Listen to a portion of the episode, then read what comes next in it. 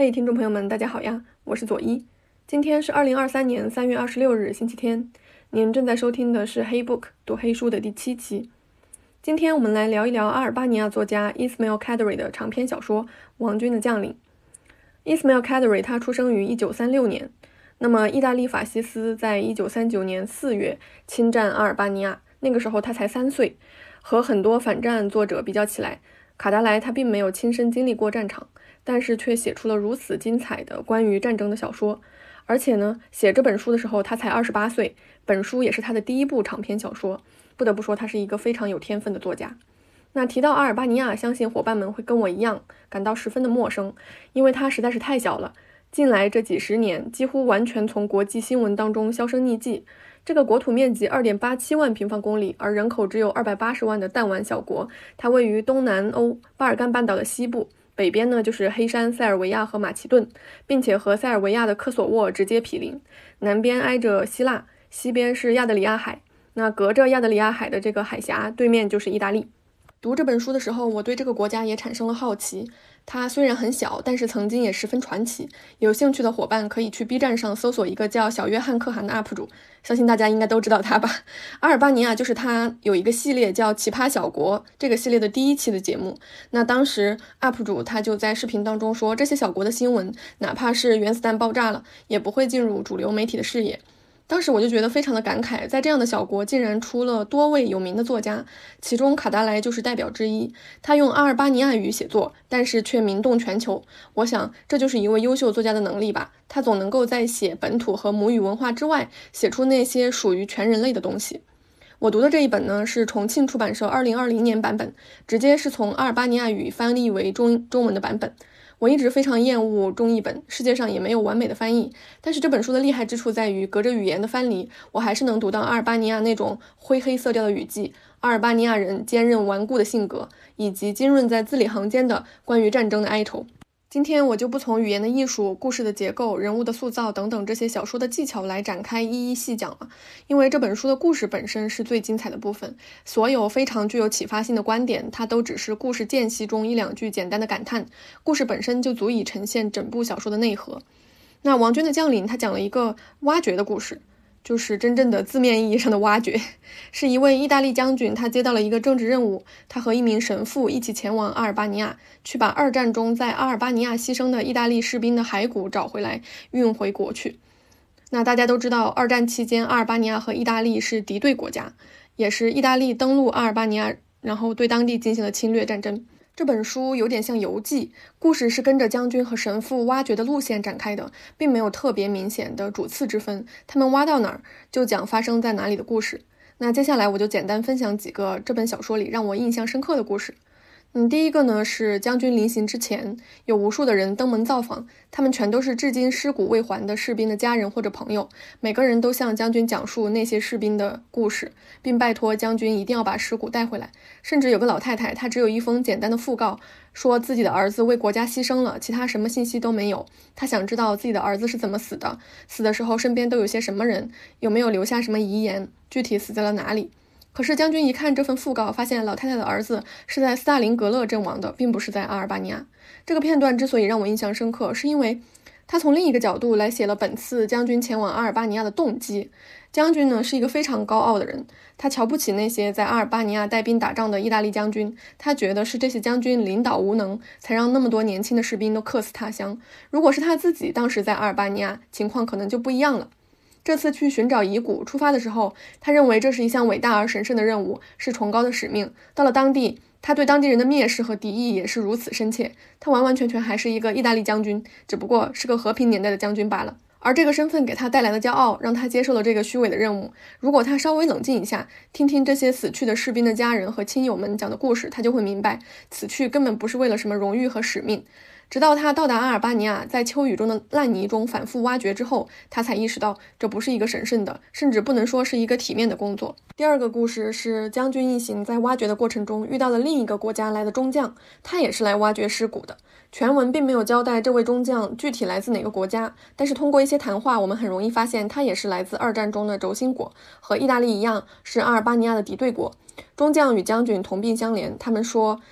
这个挖掘寻找尸骨的任务比战争还可怕。在当地挖掘骸骨的过程中，他们就会因为各种原因遭到阿尔巴尼亚人的仇视。比如，首先他们本身的国籍就带有敌人的成分；其次，挖掘的过程中给阿尔巴尼亚的土地也带来了一些破坏，当地人并不知道哪里埋了敌人的尸骨。有一段就写了本地人在不知道的情况下，在一堆尸骨上建了体育场，而当时中将挖掘体体育场就等了很久，因为当地的体育比赛还没有结束，他们挖不了。还有就是不像意大利将军，他们的每个士兵都有身份牌，还掌握了每个士兵的身高、牙齿等具体信息，方便他们甄别。这个中将并没有这些信息，他们常常挖错，挖出来也不知道是谁，有时候还把当地人的骸骨也挖了出来，遭到当地居民的暴打。这里面写了一句话非常绝妙，就看到这么多人来当地挖尸骨，负责跟他们一起挖的阿尔巴尼亚专家就笑着说：“这不奇怪，有朝一日土耳其人还可能来呢。”就是这个笑话听起来真的很地狱笑话，因为阿尔巴尼亚在十五世纪的时候遭到了土耳其的入侵，此后被土耳其统治了将近五百年，就已经过去了那样久。阿尔巴尼亚人好像早就习惯了曾经的敌人来这里挖掘尸骨这件事情，它也说明了什么呢？显然也说明了阿尔巴尼亚曾经遭到多方外敌的入侵。而当地居民每一次都是奋勇反抗，才让那样多的敌人生死异乡。这样简单似是玩笑的一句话，却好像具有极大的穿透力。它一下子就能拨开迷雾，抵达阿尔巴尼亚长久以来遭受侵略的历史，穿过厚厚的悲伤的情绪，又显露出阿尔巴尼亚人拥抱战争的天性与骄傲。就好像在说：啊，我们怎么就这样容易被针对呢？但是不论谁来，我们都会把他置之死地。第三个让我印象深刻的故事是讲了轴心国在阿尔巴尼亚当地建的妓院。当地烧咖啡的老师傅讲述了关于妓院的故事。他说，在战争的年代，一切都已经不意外了。可是，当得知法西斯要在阿尔巴尼亚当地建立妓院的消息，居民们还是狠狠被震惊到了。阿尔巴尼亚人有非常强的家庭观念和荣誉观念，这和他们长期以来信仰伊斯兰教有关。敌军把妓院开到家里来了，对他们来说是非常具有羞辱性的。可是，后面发生的一切却好像又不仅仅是与羞辱二字相关了。当地居民描述前线军人排队进妓院的情形是这样写的：那些日子，我们到那儿去是为了看看从前方第一线撤回来的军人。这些军人在妓院门口排着长队，一个个邋邋遢遢、蓬头垢面、胡子满腮。即使下雨，他们也排着不动，不会破坏站好的队列。有一点是肯定无疑的：把他们从战壕里拽出来，要比把他们从这个长长的、曲里拐弯的、败相毕露的队列里赶走容易得多。看上去，这个队列是永远也不会没人的。他们站在雨地里，说一些下流无耻的笑话，抓虱子，挠痒痒，嘴吐脏字，为即将在里面待的几秒钟争嘴吵架。然后又描述了军人走了之后妓女们的样子，是这样写的：从下午开始，队列变得短多了。等到最后一个军人一走，大门一关，一切的一切便沉浸在寂静之中。经过这么多天的劳累与煎熬，第二天他们大都被折磨得精疲力尽，脸色发黄，眼神也变得比任何时候都更加呆滞无光。看来这些撤退下来的军人，好像将全部的悲苦、雨水、烂泥和战壕里失败的晦气，全都一股脑地加祸在这些可怜的姑娘身上了，而他们自己却跑到一边轻松自在、寻欢作乐去了，好像从肩上卸掉了沉重的包袱。可是。他们却依然留在我们这座城市里，亲临前线，重新接待另外的军人。他们就是如此的喝着苦水毒浆，一直喝到最后撤军为止。嗯，读到这里，我就感觉其实本来居民对这些妓女是恨之入骨的，因为战争，所有人都陷入了痛苦之中。他们就每天感叹，如果这些幸福的女人不在这儿该多好。但是渐渐，他们发现这些女人好像也跟幸福完全没有关系，她们也像前线的士兵一样承担着战争的苦痛。而在居民看来，一时间也不知道这些女人到底是不是敌人。妓女逐渐融入他们的生活之前，其实他们已经从另一些角度去观察过这些妓女了。原文是这样写的。常常有这样的事：晚上，他们走到阳台上吸烟，好像不知何去何从似的瞭望周围的群山。他们肯定思念起了他们那个遥远的祖国。在朦胧的夜色里，他们能这样坐上很久很久。这样一种细腻的观察和猜想，是在以往的任何反战作品当中都很难找到的。就是笔触并没有放在妓女受苦的场面上，而是从当地居民的视角出发，去观察这样一群外来的敌人。然后呢，他们又发现这群敌人本身也是受害者。除了政治的对立之外，这群人好像也是普通的会想家、会茫然的姑娘。但是作者丝毫没有在这些地方大费周章，也在没写当地人多么同情妓女，或者说妓女有多么多么悲惨的结局。而是将放大镜瞄准了这种矛盾、茫然、拎不清楚又说不明白的态度上。在战争中，人性似乎要为阵营让步，但是却又在这些摇摆不定的间隙插针一般，让所有人为之感到刺痛和惊心。第四个故事是花了相当大的笔墨去讲了一个开小差的意大利士兵的故事。那什么是开小差呢？就是士兵中途逃走，放弃了作战。这个士兵就是这样，他中途逃走了，然后跑到当地的一个磨坊里面，给一个阿尔巴尼亚磨坊主做仆人，最后被自己的军队开枪杀死了。这里有一段看似非常随意的场景描写，他交代了这个士兵是怎么开小差的。他们当时被当地的阿尔巴尼亚游击队打败了，撤退的时候呢，他就把枪扔进了树林里，然后沿着一道水印跑，就是一道水沟留下来的那种印记。因为他觉得这种水印常常能够把人引到一个有人居住的地方，然后他就跑到了磨坊，敲了门，去做起了磨坊里面的工人。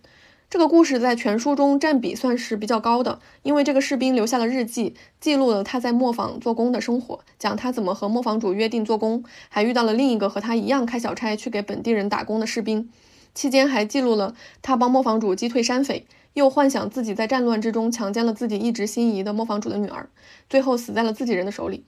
这种结构本身就已经够巧妙了，颇具有讽刺的效果。但是读完了这个故事，那道水痕却深深地刻印在我的心里，难以抹去。士兵的日记里关于水沟的描写可以说是精彩绝伦。他有一篇的日记开头是这样写的：“秋风在吹，一种剧烈的隐痛不时折磨着我。我觉得我是离不开这个地方了。我只有二十岁，却觉得现在就陷入了一片沙漠之中。这个沙漠也和开头他沿着水痕找到磨坊形成了对比。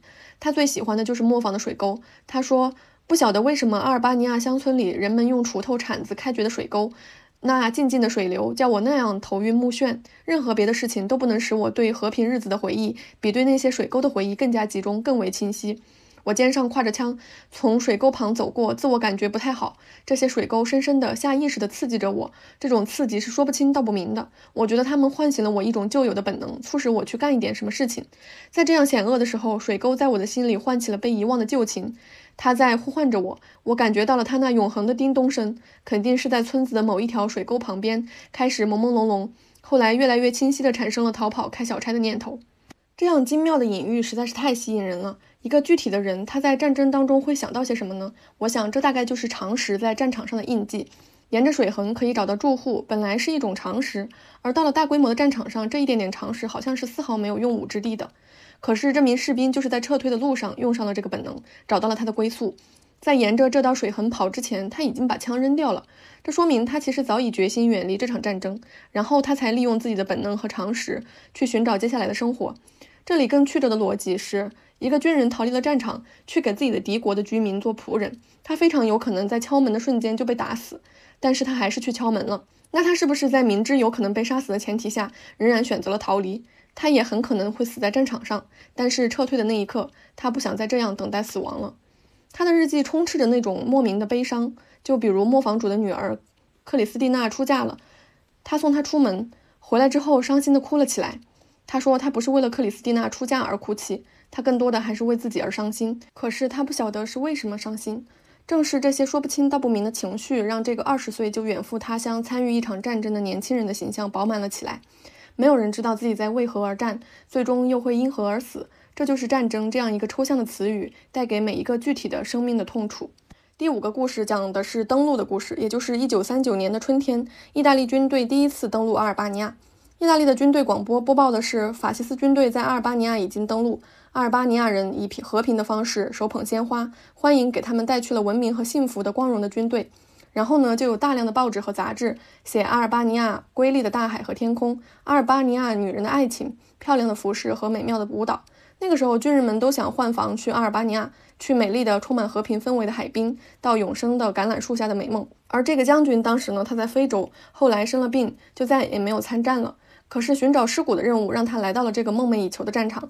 原文是这样写的：尽管如此，命运还是给我保留了一份战争，让我以后去参加。正是现在，二十年后，当世界进入和平的时刻，我来参战了。然而，将军在这里，在海边了解到的关于登陆的真相，却与他们当时从广播里听闻的、从杂志上看到的，以及在遥远的其他战场上所畅想的，都完全不一样。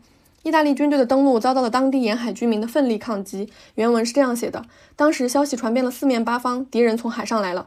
于是阿尔巴尼亚人从全国各个角落结伙出发，有的是五个人，有的是十个人，也有的是二十个人。他们背着枪来参加战斗，没有人进行组织。他们从遥远的地方跨过千山万壑，朝这里来了。在他们的脚步声里，有一点古老的，非常古老的，也许是作为一种本能，一代一代传下来的东西。当祸事犹如魔鬼一般，经常在海上出现，为了不让它深入内地，需要将它在海边消灭的时候，这种本能就已经存在了。这是一个古老的警报，是一种来自蔚蓝的海水。总的说，是来自遥远的低矮之处的恐惧，因为祸事总是从低矮的地方向外延蔓延，因此他们从高山上下来。要和还在抵抗的皇家军队的残兵败将聚集在一起，共同作战。他们闻到了海腥味，感受到了大海的广袤无垠，同时也观察到了危险。他们把波涛的轰响当作战斗的音乐。然后这里就讲了一个名叫尼科马尔蒂尼的山民，一个人扛着枪战斗了好几个小时的故事。因为其他人还在从山地陆陆续续到海边赶来，尼科先就面对了登陆的敌人。起初他在一座小山丘上一个人射击了一个多小时。然后意大利军队就用迫击炮打他，他又爬到另一座山丘，又打了一个多小时。他就这样在山丘上到处射击战斗，直到累得精疲力尽，没有子弹了，被敌军用长刀剁成了碎块。但是当地的老神父说，这个叫尼科马尔蒂尼的人并没有坟，既无标记，也无十字架。这个故事完全就是一个情景讽刺，而且是套娃式的情景讽刺。